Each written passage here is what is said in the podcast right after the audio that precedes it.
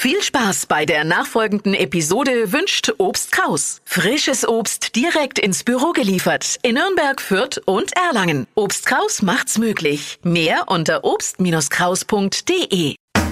Fränkisch für Anfänger und Fortgeschrittene. Heute Belfern.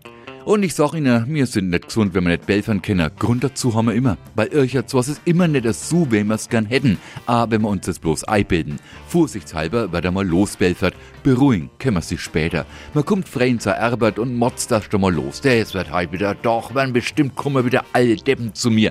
Am Abend stellt sie noch raus, das war ein ganz normaler Arbeitstag. Keine Deppen sind auf uns losgelassen worden. Aber Hauptsache, wir haben schön Belfert. Und nur bevor wir am Abend haben, kommen wir Belfern mal weiter. Ich sieh schon, wenn ihr haben, kommen noch wollen's wieder alle was von mir. Kann mir den keiner in Ruhe lassen.